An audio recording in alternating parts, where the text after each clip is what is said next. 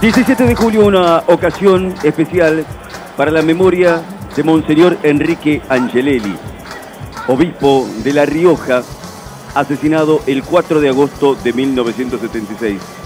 La iglesia ha dispuesto como recordatorio litúrgico la fecha del día de hoy para él y también para sus compañeros que fueron víctimas de este martirio en el proceso de la última dictadura militar, los sacerdotes eh, Carlos de Dios Murias, el francés Gabriel Longueville y el laico Wenceslao Pedernera.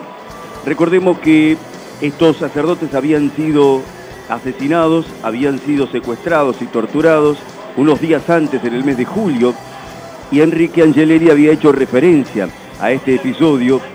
con una clara denuncia sobre la situación que estaba ocurriendo. La mayoría de los testigos de la época anuncian que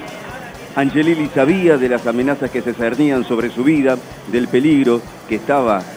enfrentando en ese momento y en alguna ocasión había manifestado que le había tocado su turno. Ese día, el 4 de agosto, cuando venía de celebrar una misa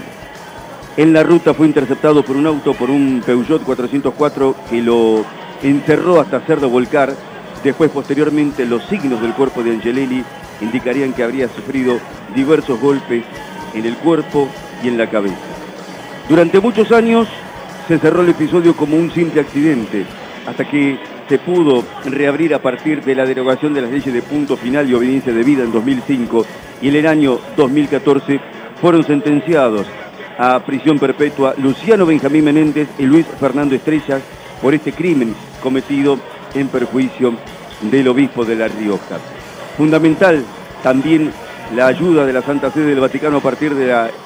asunción de Bergoglio como Papa para poder esclarecer los hechos. Nuestra memoria para aquellos que también fueron mártires desde un lugar no siempre bien reconocido en esos siete años de dificultades en nuestro país.